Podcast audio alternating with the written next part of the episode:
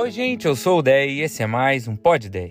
Bíblia diz que um dia Jesus e seus discípulos entram em um barco para atravessar o mar da Galileia, a pedido do próprio Jesus. Jesus aproveita a travessia para tirar um cochilo, para dormir um pouco, para descansar que o cara não é de ferro. Acontece que enquanto Jesus dorme, começa uma tempestade braba com muito vento, e os discípulos ficam literalmente com medo de morrer. Pausa aqui para algumas reflexões. Primeiro, não é porque veio um problema que você está na direção errada. Eles obedeceram a Jesus e mesmo assim encontraram uma tempestade. Às vezes a gente acha que porque está difícil não deve ser de Deus. Nada a ver. Não é porque você está numa crise que você deveria pensar em trocar de profissão, de marido, de namorada, de chamado. Cuidado para não jogar a sua história inteira por conta de um capítulo dela. Não isole um fato para julgar toda uma situação.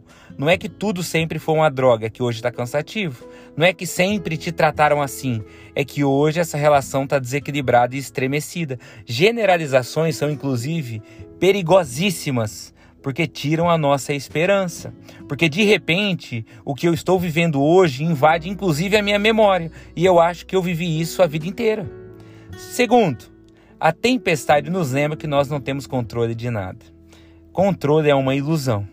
Porque sabedoria é muito importante, evita um monte de problema, mas não nos livra de todas as tempestades. Elas vêm do mesmo jeito. É uma ligação de madrugada com uma notícia ruim e o seu coração despedaça. É um resultado de exame e a vida inteira vira de cabeça para baixo. É uma ligação do RH na sexta-feira e todos os seus planos foram pelo ralo. Mas quem aprende com Jesus, quem põe em prática o que ele ensina, quem confia em Deus, é quem é como quem constrói a casa sobre a rocha, Jesus disse.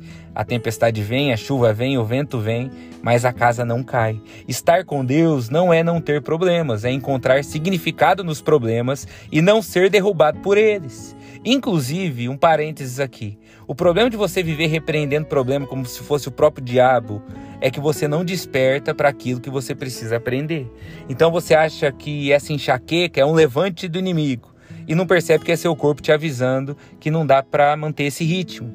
Então você acha que aquela pessoa que virou a cara para você tá num complô do inferno contra a sua vida e nem se pergunta se de fato ela tá magoada com algo relevante que você fez ou deixou de fazer. Agora voltando para a história. Os discípulos desesperam e acordam Jesus com uma frase emblemática que eu já citei aqui. Mestre, não se importa que pereçamos? Ou seja, Jesus não está nem aí para a gente morrer, não? E talvez essa seja uma oração de muitos de nós, quando a gente acha que problema é sinônimo de desamor. Eu deixar que meu filho passe por problemas, por algo difícil, não significa que eu não o amo. E eu também preciso lembrar você que nem tudo que dói é do mal. Anestesia dói, mas é por uma boa causa para que você não sinta o bisturi. E o bisturi machuca, só que é uma boa causa de retirar de você algo que está fazendo mal. Tô dizendo isso tudo para te perguntar: você está convencido ou convencida que Deus te ama? Porque isso vai ser fundamental no meio da tempestade. Porque se você tem essa certeza, a jornada é outra. E saiba também que não é que tudo deu errado, não, é que o quadro ainda não está completo.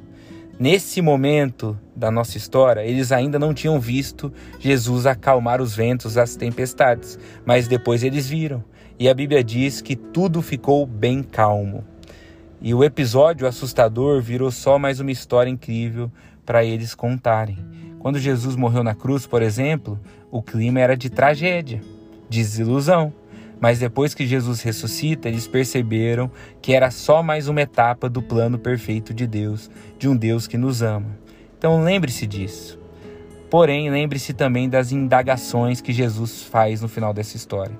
Por que tanto medo? Onde está a fé de vocês? E eu acho que essa pergunta precisa ecoar em nós. Por que tanto medo? Onde está a nossa fé? Esses dias eu ouvi um cara dizer que ele decidiu que vai ter uma nova definição do que é sucesso. Porque antes era carreira, dinheiro, viagem, família. E agora, para ele, a definição de sucesso é um coração cheio de fé. Ele se considera bem-sucedido se ele estiver certo do cuidado de Deus, certo de que Deus está no controle. E eu confesso que eu quero pegar isso para mim também, porque eu acho que vai ser outra vida. Então é isso, essa é a minha oração por mim e por você Que Deus nos ajude em meio aos problemas, mas mais do que tudo, que a gente tenha a paz de que tudo vai se resolver. Que o quadro vai ficar completo e a gente vai perceber Jesus acalmando a tempestade. E tudo vai ficar muito calmo. Essa é a minha oração. Deus te abençoe e até amanhã. Tchau, tchau.